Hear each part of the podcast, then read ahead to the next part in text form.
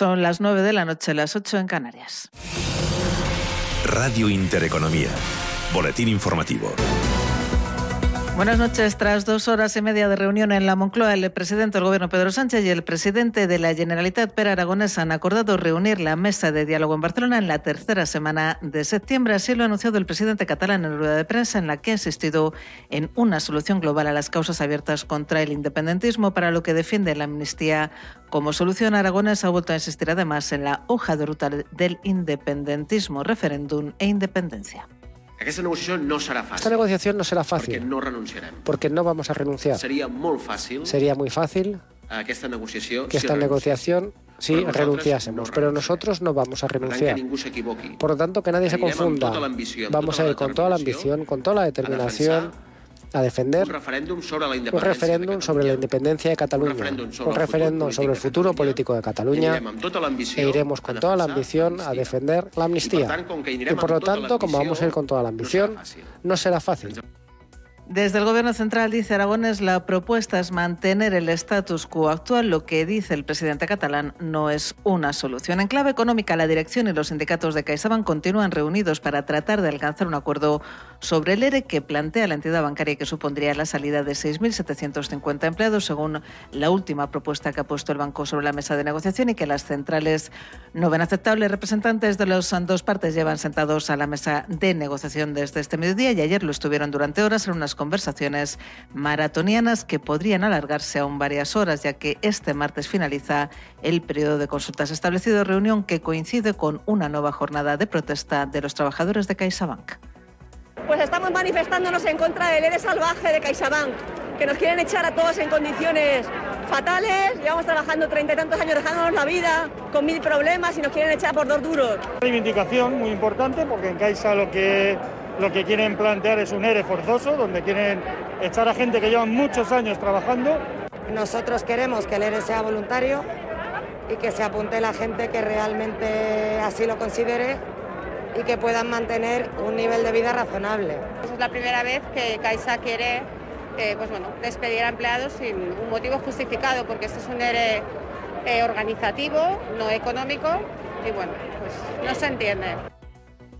Jornada de protestas que ha provocado el cierre de más del 90% de las oficinas de la entidad y un descenso de la actividad superior al 95%. Según UGT, en muchas comunidades autónomas los cierres de oficina han llegado al 100%. En los mercados financieros, jornada de escasos movimientos en Wall Street, con los inversores pendientes ya del dato de empleo de junio que se conocerá el viernes y de las palabras del presidente de Estados Unidos, Joe Biden.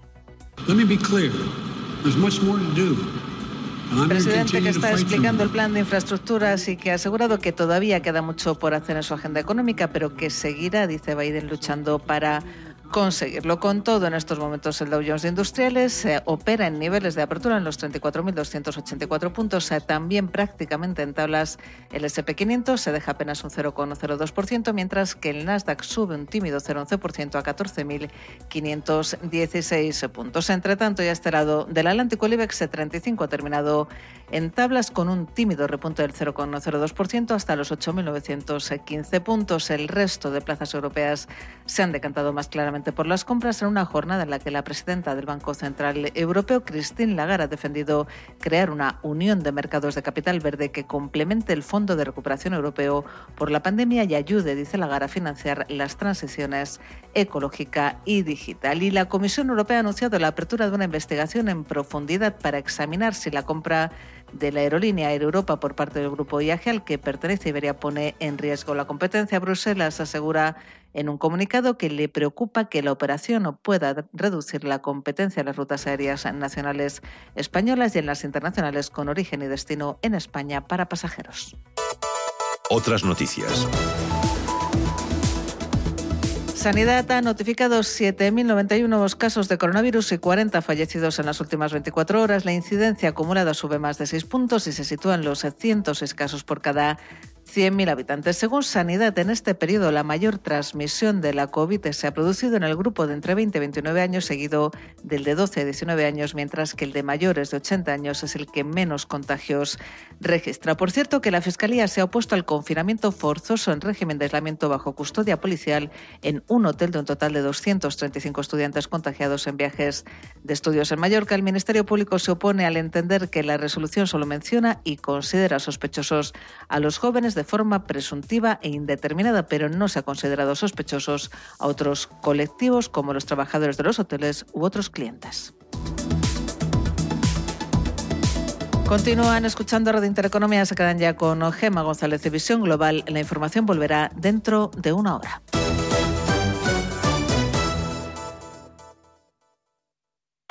25 años de la información económica más profesional y precisa, ahora iniciando una nueva época.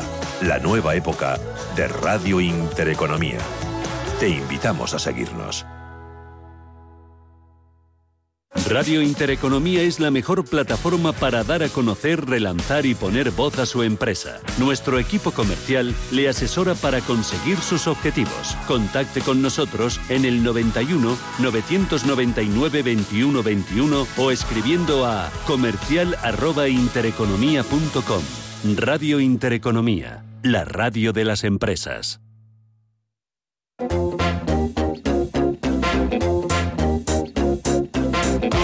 Esto es Visión Global con Gema González.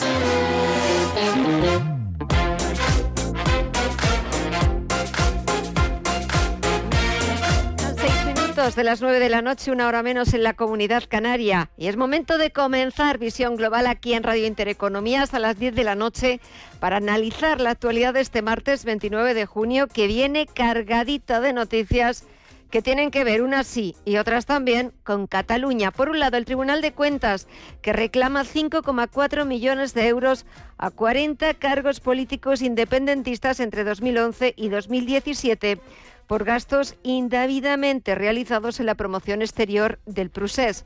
Por ejemplo, el Tribunal de Cuentas reclama casi 2 millones de euros al expresidente Carles Puigdemont y otros 2 millones de euros al que fue su vicepresidente económico Oriol Junqueras.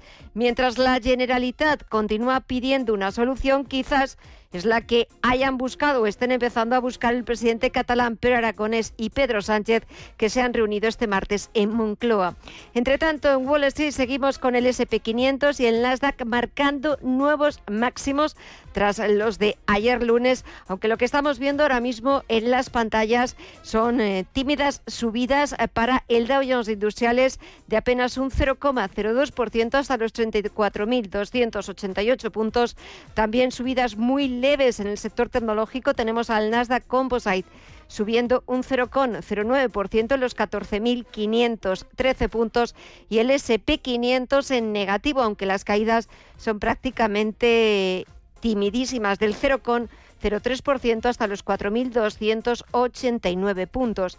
En cuanto a valores, hay que hablar de Boeing, del gigante aeronáutico, que está retrocediendo un 1,4% a pesar de que United Airlines ha presentado este martes el mayor pedido de su historia al fabricante aeronáutico de 200 aviones. Boeing, como decimos, está retrocediendo un 1,42%, al igual que también está bajando Intel algo más de un 1,4% Verizon, que se está dejando cerca de medio punto porcentual. Sin embargo, Apple está sumando un 1,14% y sus acciones se cambian a 136 dólares con 31 centavos.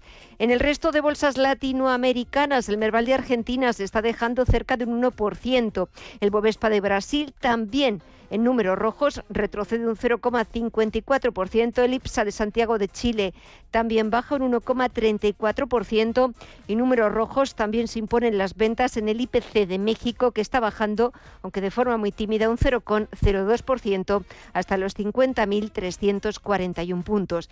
Buscamos también lo que está pasando el tiempo real en otros mercados, en el de divisas, materias primas y por supuesto en el de las criptomonedas. Virella Calderón, muy buenas noches.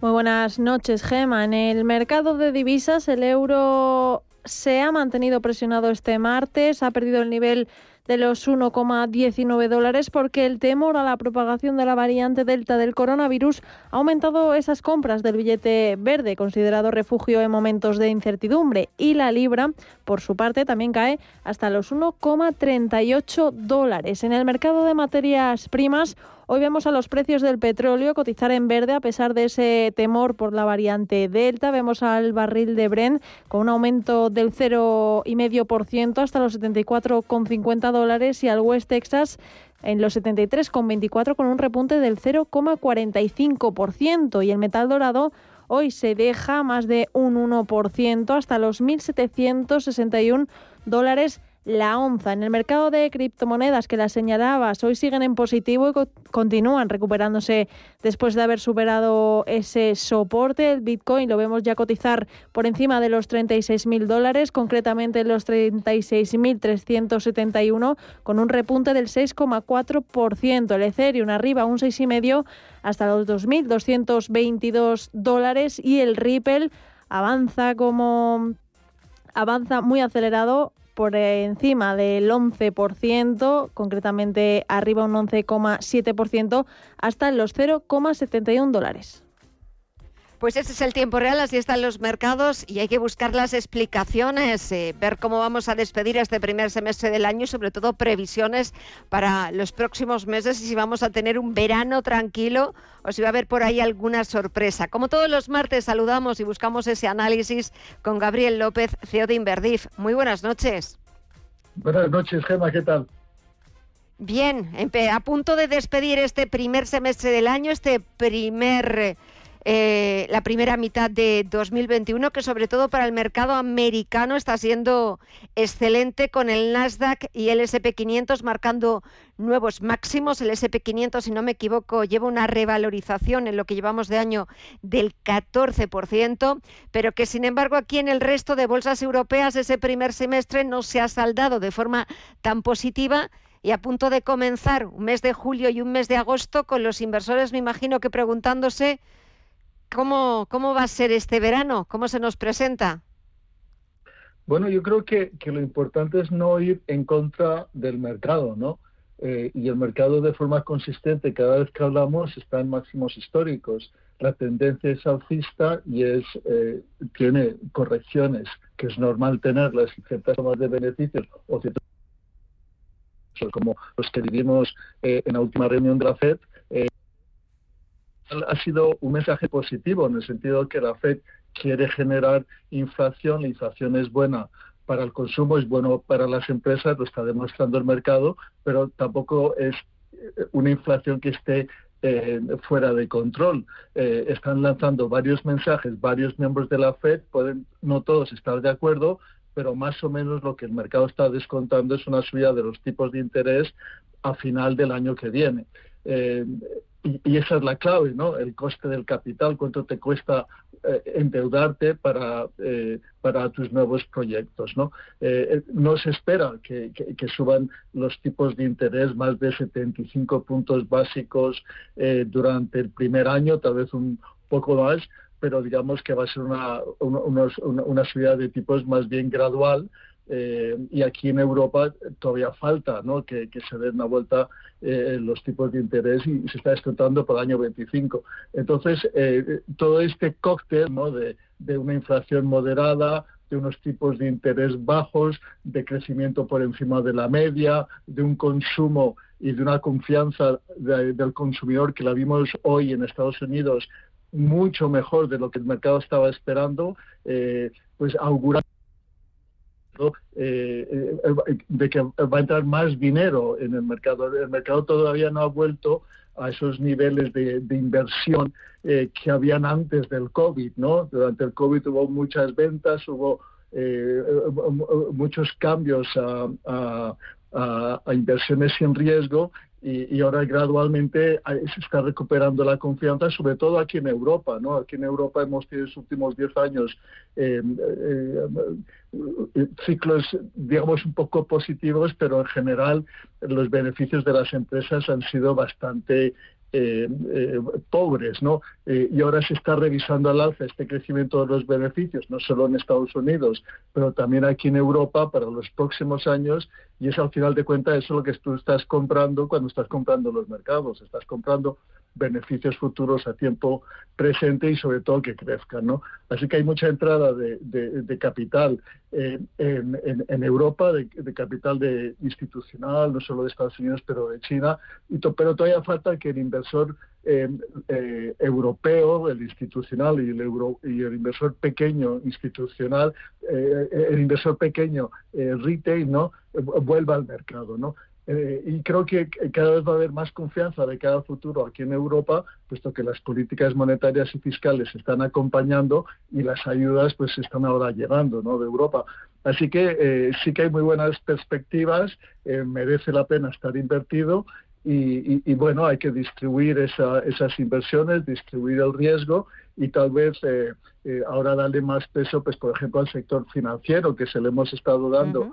Eh, y, hemos subido, pero en Estados Unidos ya han anunciado que pueden empezar a, pagar dividendo, ¿no? Entonces este dividendo que se va a distribuir va a tener unos crecimientos muy importantes. Aquí en Europa van a haber un 3, un test de 3 los bancos y es probable que también eh, este, les autoricen a, distribuir dividendo después del verano. Entonces, estas son muy buenas noticias para, para el sector eh, financiero, el sector energético, ¿no? Hay una reunión de la OPEP el pasado mañana, o creo que empieza, sí, pasado mañana, y, es obvio, ¿no?, de que hay más demanda eh, de lo que ellos estaban eh, estimando, así que van a tener que subir eh, lo que es la producción diaria si no quieren ver el, el, barril de petróleo a 80 o 90. Es verdad que las otras materias primas han sufrido un poco estas últimas semanas, pero también sigue la tendencia alcista en ellas, en el cobre. ¿Por qué? Pues porque todos eh, estos planes fiscales eh, son de, inversión en infraestructuras y toda esta inversión pues, necesita mucha materia prima, así que también el viento está muy a favor de, todo este sector. Así que, bueno, eh, yo creo que hay oportunidades. También hay grandes inversiones en el sector de renovables, que también hemos estado recomendando. Y, bueno, yo creo que ahí es más o menos donde eh, hay que estar. Pues eh, nos quedamos con esas recomendaciones, a, tomamos nota de los sectores en los que hay que estar ahora mismo en el mercado, pendientes de ver cómo empezamos este segundo semestre del año y sobre todo de cómo se nos avecina este próximo mes de agosto. Gabriel López, CEO de Inverdif, gracias como siempre por el análisis y hasta el próximo martes. Un fuerte abrazo. Gracias a ti, Gemma. Cuídate. Visión Global. Los mercados. Bontobel Asset Management patrocina este espacio.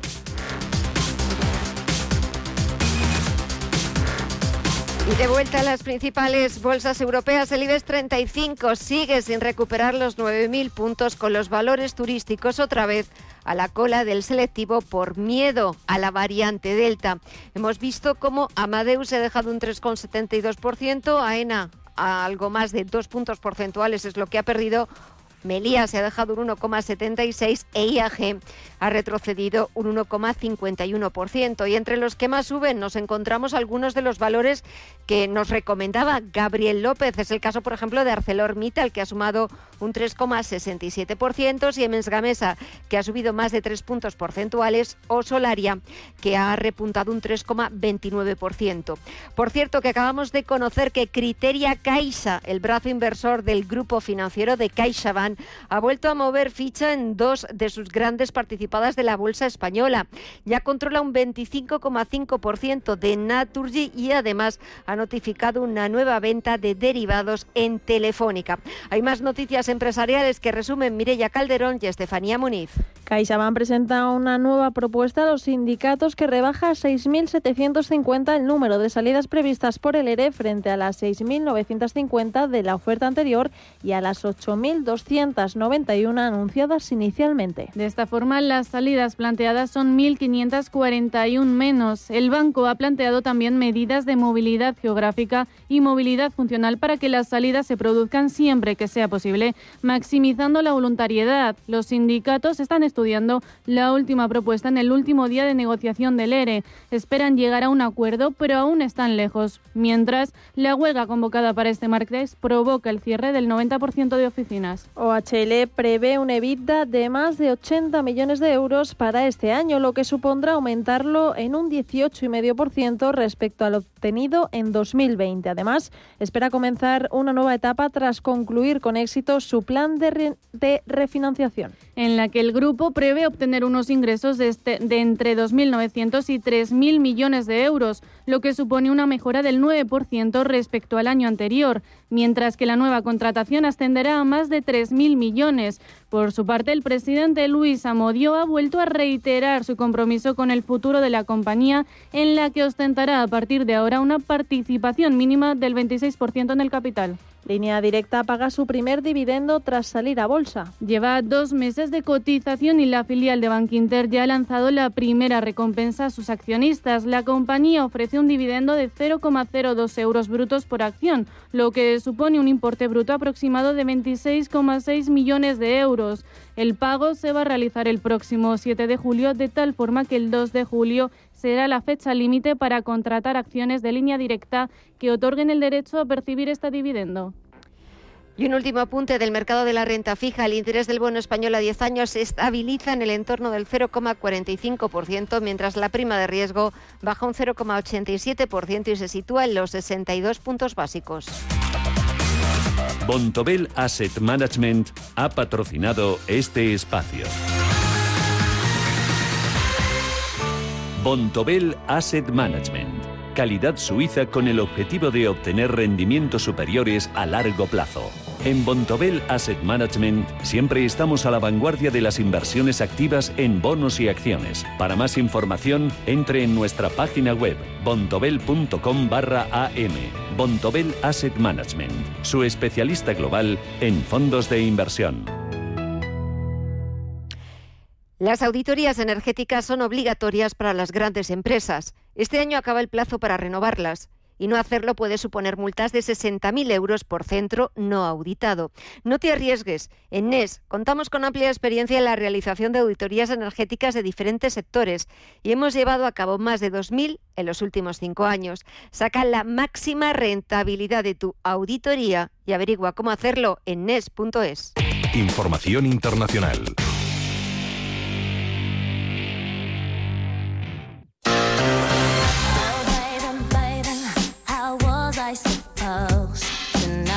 La cantante Britney Spears ha dicho basta 13 años de horror y descontrol de su vida, su intimidad y su dinero. After I've lied and told the whole world I'm okay and I'm happy, it's a lie.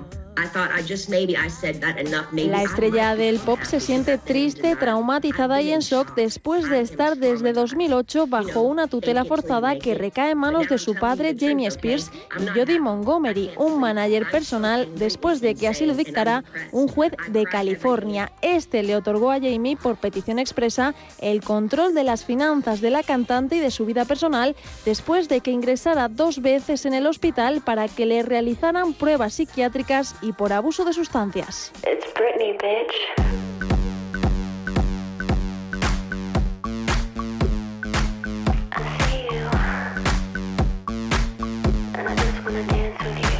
I will be honest with you, I haven't been back to court in a long time because I don't think I was heard on any level when I came to court the last time. Lo cierto ahora es que Britney solo quiere ser escuchada porque desde 2014 la cantante ha luchado por quitar de la custodia a su padre, quien suma dos divorcios y ha tenido problemas con el alcohol y acusaciones de maltrato y que aún así continúa controlando el dinero y las propiedades, una fortuna que supera los 60 millones de dólares. El acuerdo permite a su padre recibir 16.000 dólares mensuales como sueldo mientras limita el gasto de su hija a 2.000 dólares. Por eso, entre otras muchas cosas, Britney All I want is to own my money for this to end and my boyfriend um, to drive me in his fucking car. And I would Quiere justicia, acabar con la tutela sin volver a ser evaluada y ver a todas las personas que se han aprovechado de ella entre rejas.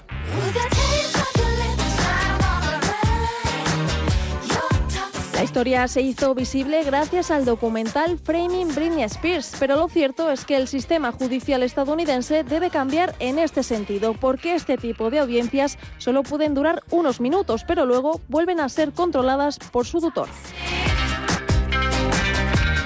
Y es más, se estima que 1,5 millones de adultos estadounidenses con 273 mil millones de dólares en activos están en manos de tutores. Y hay pocos ejemplos de personas que escapan de estas situaciones. ¿Será Britney Spears una de las pocas que logre ponerle punto y final a la situación?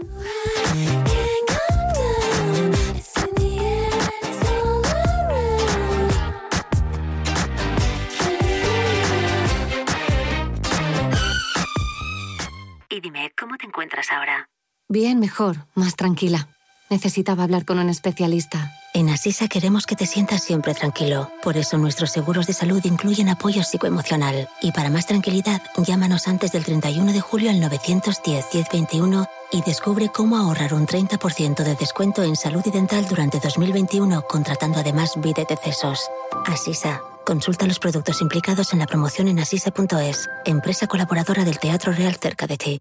Si tu vida cambia deprisa, mejor renting. El nuevo renting del Santander que se adapta a tu vida. Más fácil, más flexible y más libre. Llévate un BMW Serie 1 totalmente equipado desde 425 euros al mes en 48 cuotas y 10.000 kilómetros al año. Estrena coche con la confianza del Santander. Consulta condiciones en bancosantander.es. Operación sujeta a aprobación del banco.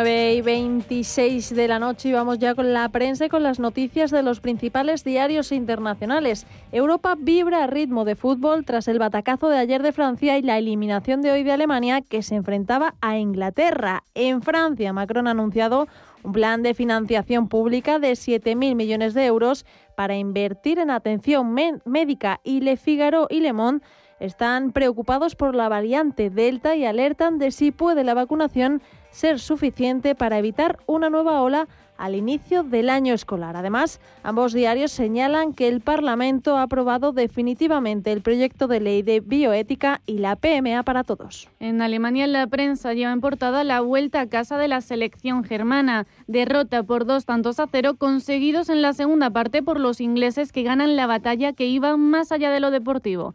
El Handelsblatt también destaca que la vacuna de Moderna funciona contra la variante Delta y que la Comisión de la Unión Europea presenta cinco medicamentos contra el coronavirus muy prometedores. En Italia los diarios también hablan sobre la variante Delta e informan de que para provocar el contagio con esta mutación tan solo hacen falta 5 o 10 segundos. Y el tema principal, tanto de la estampa como del Corriere, pasa por la disputa entre Grillo y Conte. Pepe Grillo, fundador del movimiento 5 Estrellas, ha respondido al ex primer ministro Giuseppe Conte en su blog escribiendo que Conte no tiene experiencia en organizaciones ni capacidad de innovación. Grillo dice que ha entendido esto y que espera que él también pueda entenderlo y añade que votarán por la nueva guía y lo volverán a hacer en ruso. Y en Reino Unido la prensa británica celebra el pase a cuartos de su selección y además de Times destacan que en una reunión esta mañana los ministros del gabinete han acordado que el país aprenderá a vivir con el coronavirus después de que se levanten las restricciones el 19 de julio, algo que ya señaló el nuevo secretario de Salud Sajid Javid. Además, el diario también lleva en portada que el número de niños que faltan a la escuela y se aíslan debido a la COVID en Inglaterra ha aumentado en un 400% en junio hasta el nivel más alto desde que reabrieron las aulas en marzo. En total, 375.000 niños faltaron a la escuela la semana pasada, principalmente porque habían entrado en contacto con un compañero de clase que había dado positivo en coronavirus. Por su parte, Financial Times señala que los precios de las viviendas en Estados Unidos aumentan al ritmo más rápido en más de 30 años. Y nos vamos al otro lado del Atlántico, donde los diarios recogen al presidente Joe Biden, que se encuentra en Wisconsin para presentar el plan de infraestructura bipartidista. negotiation, listening,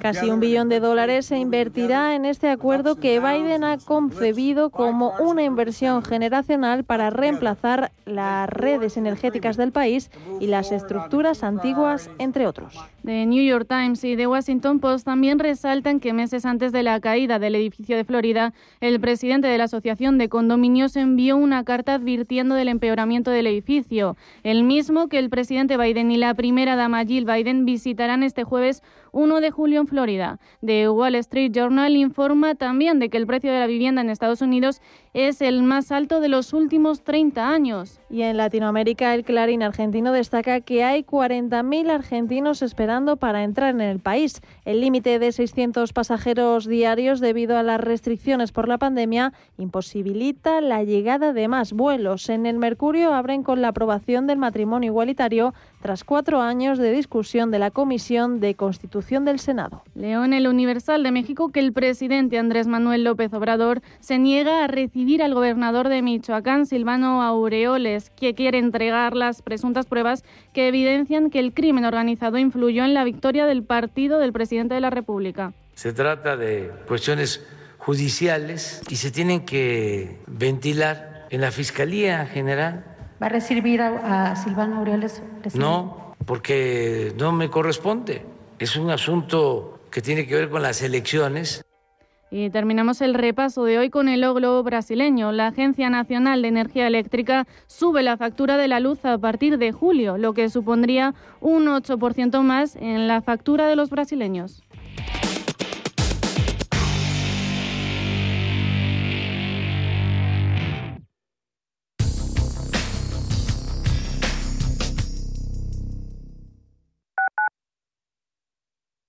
Si la calidad del agua que bebemos es importante, también lo es la calidad del agua depurada que se devuelve a los ríos. Es un mensaje que nos trae Canal de Isabel II, que desde 2017 vierte agua regenerada a los cauces para mejorar su calidad ambiental. Solo en 2020 devolvió a los ríos 113 hectómetros cúbicos de agua regenerada. Canal de Isabel II, que por cierto cumple ahora 170 años. Desde aquí le mandamos nuestras felicitaciones y deseamos que siga cuidando el agua y los ríos por lo menos otros 170 años más. Radio Intereconomía comienza una nueva época tras 25 años de experiencia. Te invitamos a seguirnos. Una programación especializada, seria y completa para una audiencia experta. Radio Intereconomía. Nueva época, nueva etapa, nuevas expectativas. Con 25 años de experiencia. Saber que tu seguro te premia hasta con dos meses gratis por buena conducción es sentirte imparable. Seguros de coches Mafre, el mejor servicio. Ahora a mitad de precio. Y además con seguros exclusivos para coches híbridos y eléctricos. Con Mafre eres imparable. Consulta condiciones en mafre.es. Quiero alquilar mi casa, pero ¿y si los inquilinos no me pagan o no cuidan el piso o tengo quejas? Deja de preocuparte, porque en Renta Garantizada te protegen de todo. Cobrarás tu alquiler todos los meses aunque no pague el inquilino y se ocupan de la gestión del día a día. Y tú, tranquilo. Infórmate en el 910 1095 o en rentagarantizada.es. Alquiler garantizado.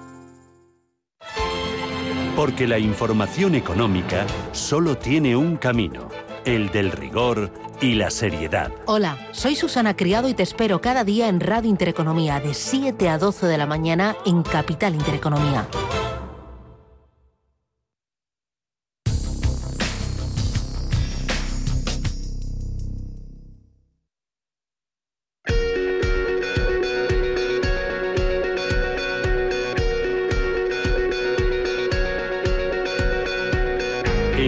Global, la entrevista del día.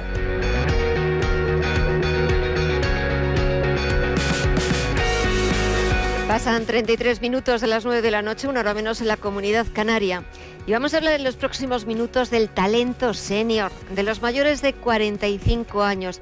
Y lo vamos a hacer gracias a un informe que ha presentado recientemente la Fundación ADECO, un informe que lleva por título hashtag Tu edad es un tesoro, cuyo propósito es visibilizar la importancia del talento senior en España, en un contexto en el que los mayores de 45 años ya suponen el 47,3% de la población activa y el 37,6% de los desempleados.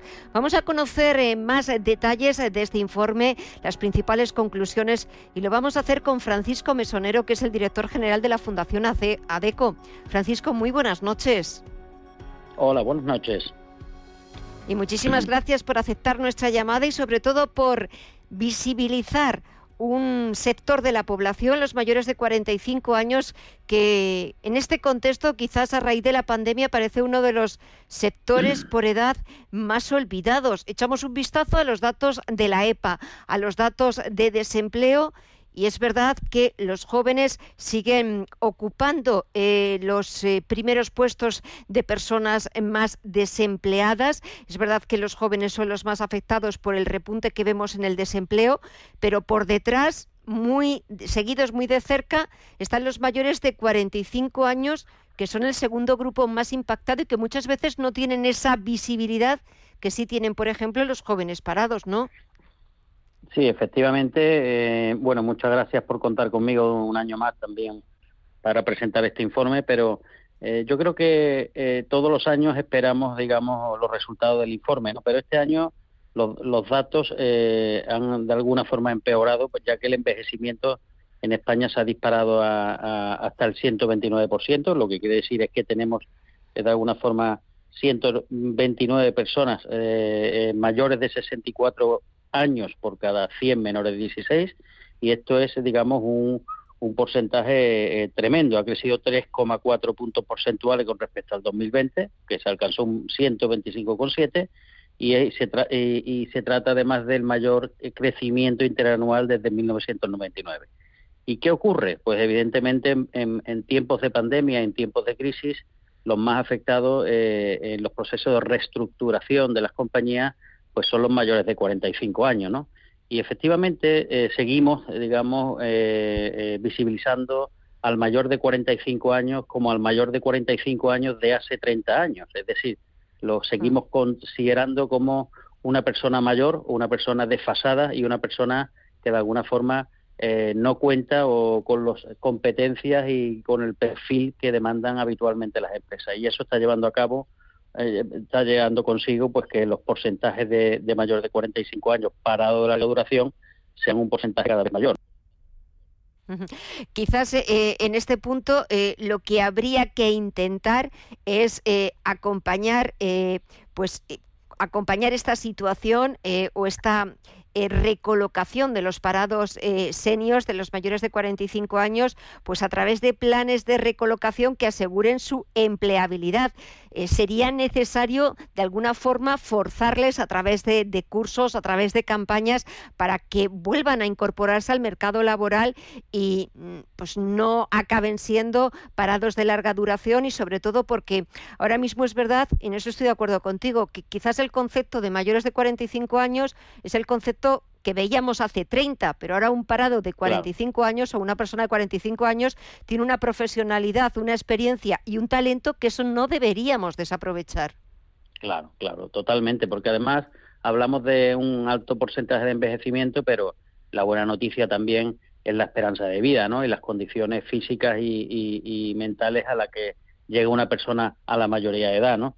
Pero yo creo que al final eh, el, el talento senior tiene que convertirse en una prioridad nacional para la competitividad propia de las empresas y del país. Tengan en cuenta que ten, en cuenta que hoy hay 1,7 cotizantes por cada persona jubilada, cuando eh, la media que se requiere para que el sistema, eh, eh, digamos, sea sostenible es de en torno a 2,5 cotizantes por, por jubilado y además eh, esta prioridad debería de centrarse y en el aspecto de las políticas eh, activas de empleo, en donde más que forzar lo que habría es que dar eh, una upskilling, que lo que se denomina una actualización de conocimientos para que las personas que se han quedado sin empleo puedan encontrar un nuevo empleo, incluso en otro sector de actividad.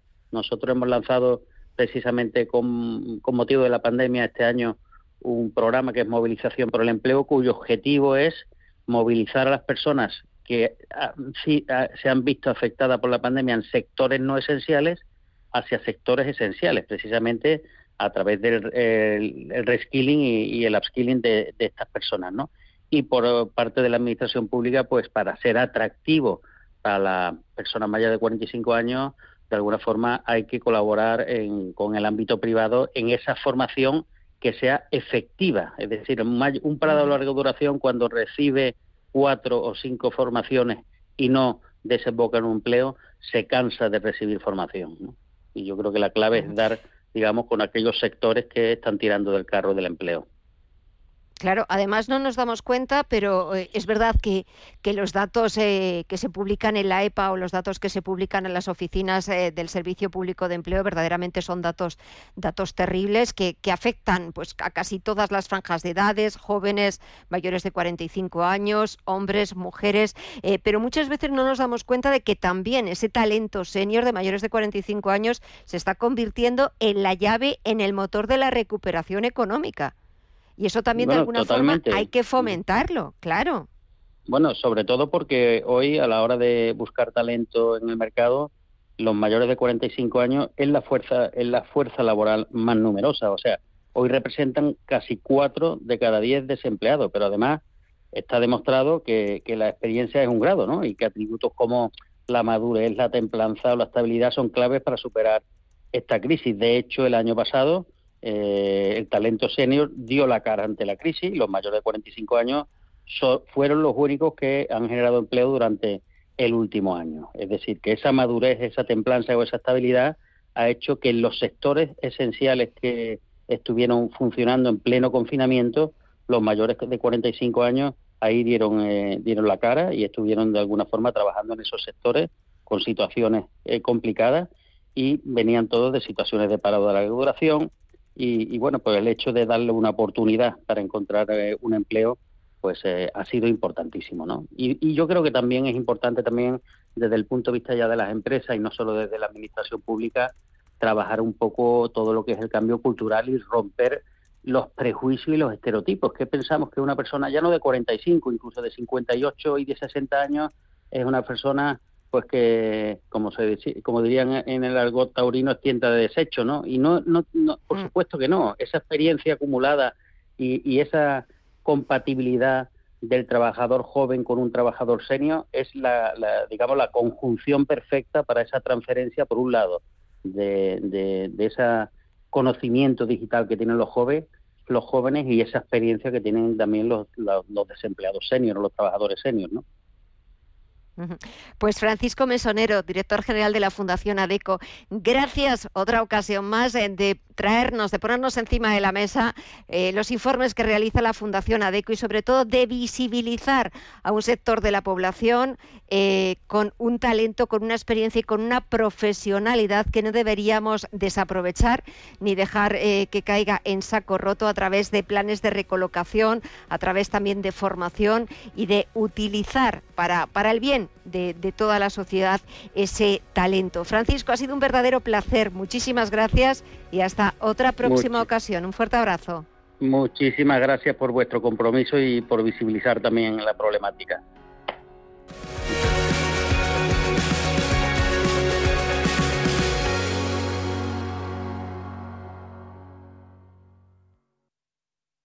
¿Estás buscando un broker para operar en el mercado americano? eBroker te ofrece futuros y opciones de CME Group, con tiempo real gratuito, garantías intradía y comisiones muy competitivas. eBroker.es. El broker español, especialista en derivados. Producto financiero que no es sencillo y puede ser difícil de comprender.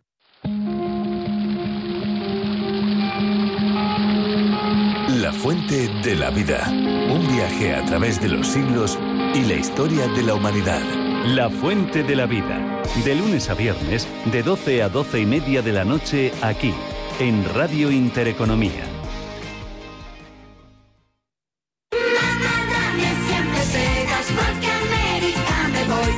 A partir del 1 de julio tendremos que decir adiós a una de nuestras monedas más queridas y que los menos jóvenes todavía recuerdan, la peseta que quedará como un mero objeto de colección. 19 días y 500 noches el miércoles 30 de junio será el último día para canjear las pesetas por euros. Después de 18 años usando la nueva moneda, algunos lo han dejado para el último día y así estamos viendo largas colas alrededor del Banco de España para los últimos rezagados.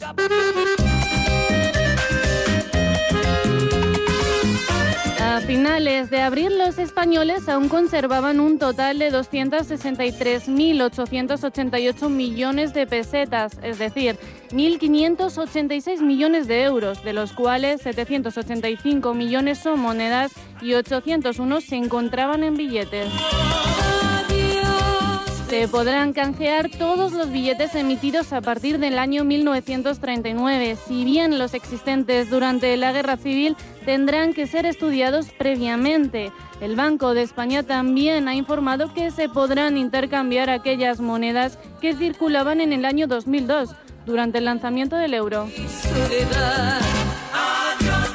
Eso sí, se devolverá su valor facial. Lo que ahora es un euro corresponderá a 166,386 pesetas. Para agilizar el proceso de cambio, el banco lo depositará en la cuenta corriente, siempre que acudan con un documento de identidad.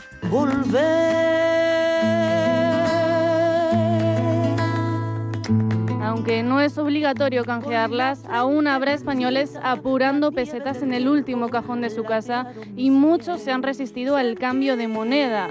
El caso es que a las pesetas les ha llegado el momento de partir y esta vez para no volver. Que 20 años no nada, que febril la mirada en la sombra te busca y te vivir. ¿Interesado en bolsa? ¿No quieres pagar comisiones? XTB es tu broker. Compra acciones y ETFs en cualquier mercado con 0 euros de comisión hasta 100.000 euros. Abre tu cuenta 100% online en solo 15 minutos. xtb.es. Riesgo 6 de 6. Este número es indicativo del riesgo del producto, siendo 1 indicativo del menor riesgo y 6 del mayor riesgo. ¿Tu hipoteca está contaminada por el IRPH? Recuperar tu dinero puede parecer complejo. Nosotros en Durán y Durán Abogados sabemos que es posible. Los resultados, un 99,9% de éxito, nos avalan. Contacta con Durán y Durán Abogados.com. El IRPH para nosotros es cosa del pasado. Tenlo presente. Durán y Durán Abogados.com. Mantén sana tu hipoteca. Llega el calor y con él los mosquitos. Prueba Synergy Repel, una sinergia de aceites esenciales para aromadifusión. Synergy Repel combina los aceites esenciales 100% bio de citronela, eucalipto limón y geranio. Utiliza esta mezcla en tu difusor de aromas para crear una atmósfera aromática que aleja a los insectos. Pide Synergy Repel de Laboratorios Marnis en herbolarios, para farmacias y en parafarmacias del Corte Inglés. Más información en marnis.es.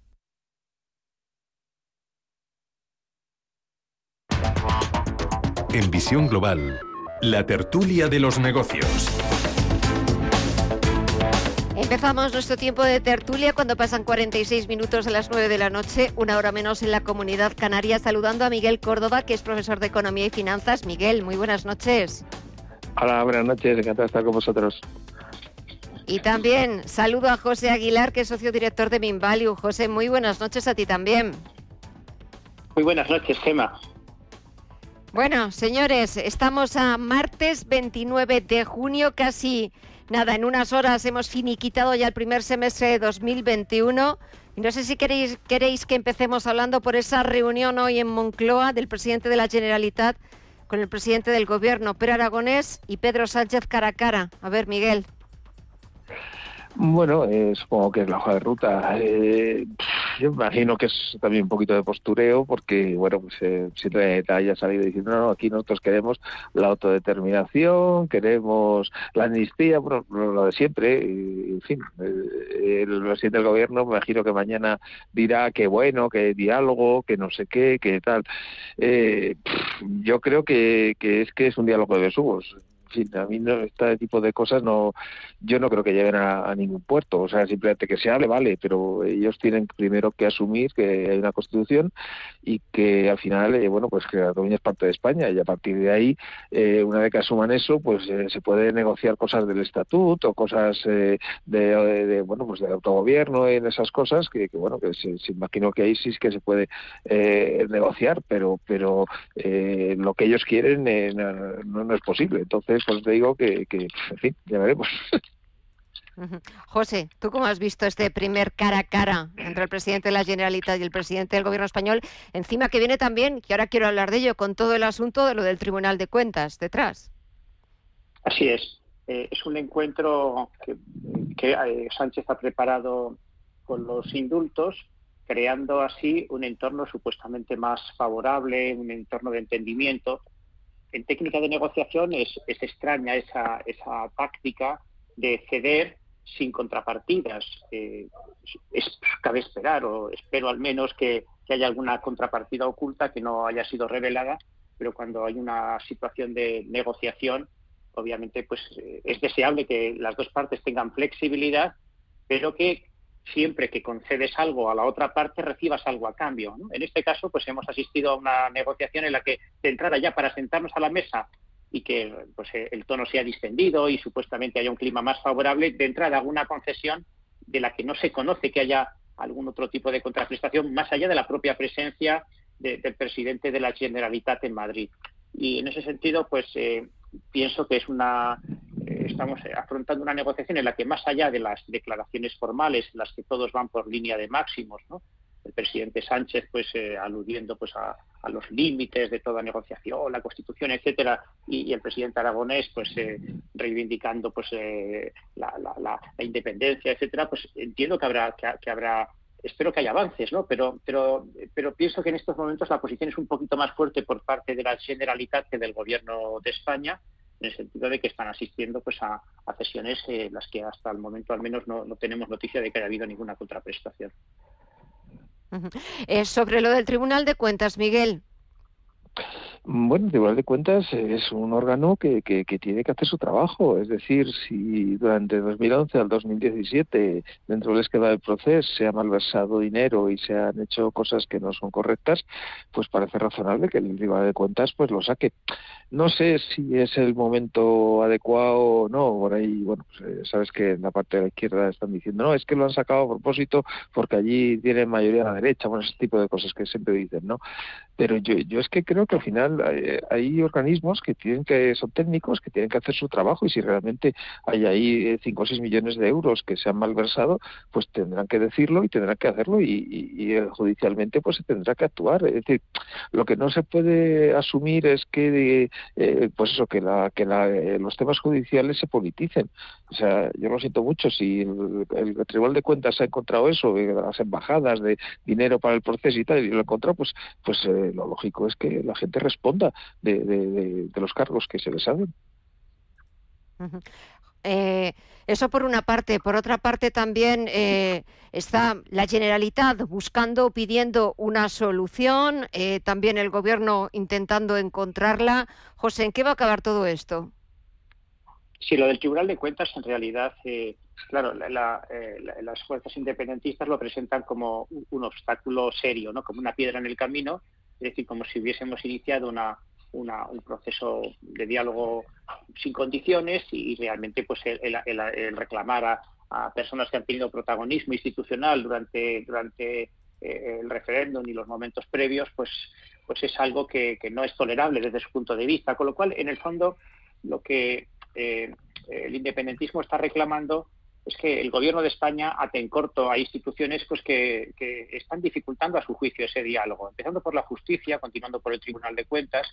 Y a mí eso me parece una deriva un poco preocupante porque, porque como decía Miguel, cabe esperar que, que haya en España separación de poderes, que haya determinados organismos pues que jueguen un rol de, de supervisión, de control público pues más allá de, los partidos. ¿no? A mí me parece preocupante que en estos momentos distintas instituciones pues sean tachadas de izquierdas o de derechas cuando deberían ser totalmente neutras. ¿no? Hablamos del CIS de Tezanos, hablamos de... Y, luego pues el PP tampoco ayuda mucho pues con esa especie de bloqueo de, la renovación de, esas instituciones, Con lo cual, eh, pues eh, eso en el fondo, más allá del juego político del regate de corto, de, corto plazo, pues lo que hace es debilitar a las mismas instituciones de hacer un poquito más pobre nuestra democracia. Es decir, a mí me da igual que el Tribunal de Cuentas pida cuentas a, políticos de izquierdas, de derechas o, de cualquier lugar de nuestro espectro, político. Es decir, al final eh, son una, la democracia también son formas, ¿no? Es, y entonces al final esas formas deben cumplirse y, y, y, me da igual pues a quién se les exija las responsabilidades pero eh, eh, eh, esos organismos deberían quedar un poquito al margen, ¿no? fuera del juego político y ahora mismo están en pleno, en pleno juego político. Se está debatiendo muy, muy a fondo sobre cuál es su rol y, quiénes deben realmente controlar las decisiones de esos organismos. Cambiamos de asunto, Miguel. ¿Qué cambia con la reforma de las pensiones? Vamos a ver, eh, yo eh, creo, es que, vamos a ver, el, cuando no se atacan los problemas de fondo, pasa lo que pasa.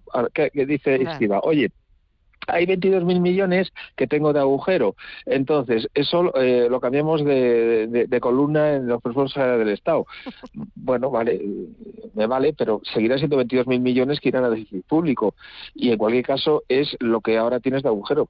Eh, el problema, que lo hemos comentado muchas veces, es que dentro de 10 años eh, se te va a duplicar el agujero. Eh, entonces, claro, el, problema está en que si vamos a tener muchísimos más jubilados por la pirámide de población y el baby boom y demás dentro de 10 años, ¿por qué no acometes ya ese problema? O sea, lo que hace le va a dar una teórica vida a la seguridad social durante 5 años, no más. si vamos a alargar un poquito, un año, dos años, el tema de, de que la gente se jubile más tarde, vamos a penalizar que eso, que, las jubilaciones anticipadas.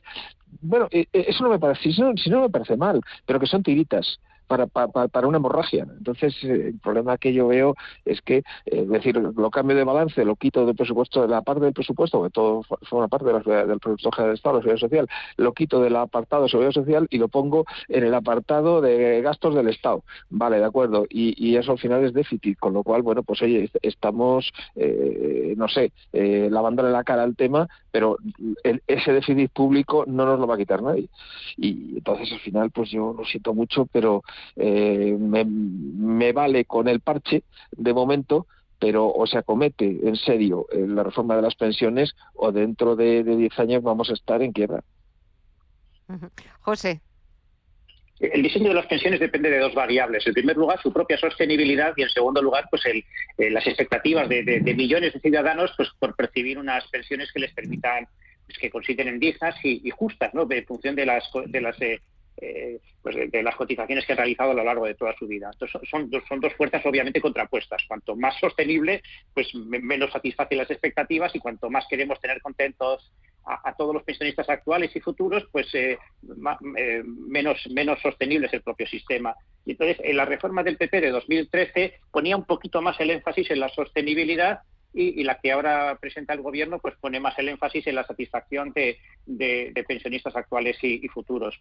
Y, de lo que adolecen, el defecto del que, del que adolecen eh, ambas reformas es que han sido unilaterales. Ahora, ahora el gobierno está cacareando pues el acuerdo con sindicatos y, y, patronal. En realidad los sindicatos pues obviamente pues están por eh, la, sostenibilidad, yo creo que les importa poco y a la patronal en el fondo tampoco le importa especialmente porque todo lo que ha negociado la patronal tiene que ver con las consecuencias en sus cuentas de los próximos años y, en el modo en el que la reforma de las pensiones va a afectar por ejemplo a las prejubilaciones, etcétera. O sea que en realidad eh, el acuerdo no tendría que ser solamente con los llamados agentes sociales, el acuerdo tendría, en, algo tan serio como las pensiones, tendría que ser un acuerdo de Estado que de nuevo, y pasan años y años y perdiendo muchísimas oportunidades de agravando el problema, pues los partidos políticos se están escondiendo detrás de mayorías eh, pues reales o ficticias pues para, para seguir eh, eh, dejando en herencia a los españoles este grandísimo agujero. Me parece que es un ejercicio de irresponsabilidad extraordinario y presentar como gran como gran acuerdo, gran consenso lo que ahora lo que ahora se presenta,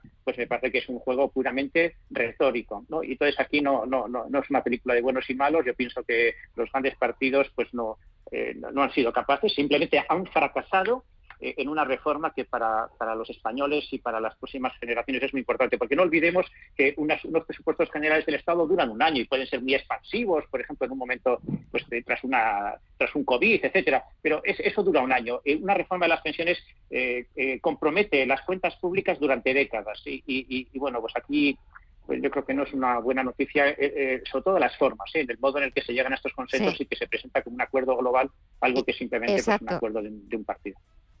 Y sobre todo, cómo no, cómo nos lo venden. Miguel Córdoba, José Aguilar, gracias como siempre a los dos por estos minutitos. Que paséis una feliz semana y hasta el próximo martes. Un fuerte abrazo a los dos y muchas gracias. Igualmente, Gemma, encantado de estar. Gracias, Gemma. Buenas noches.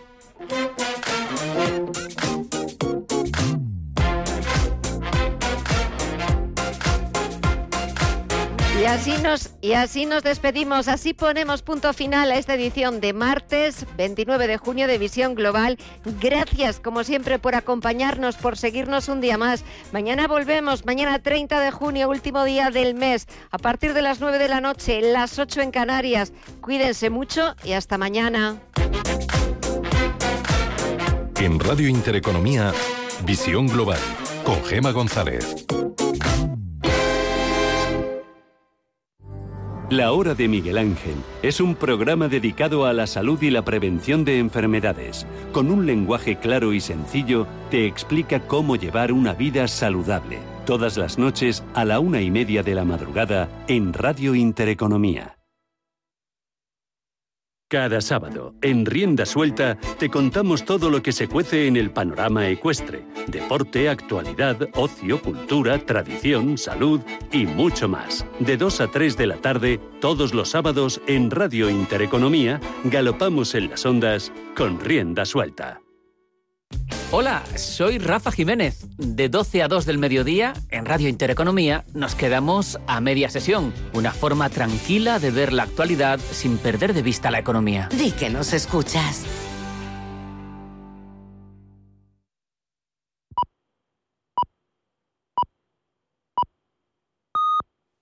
Son las 10 de la noche, las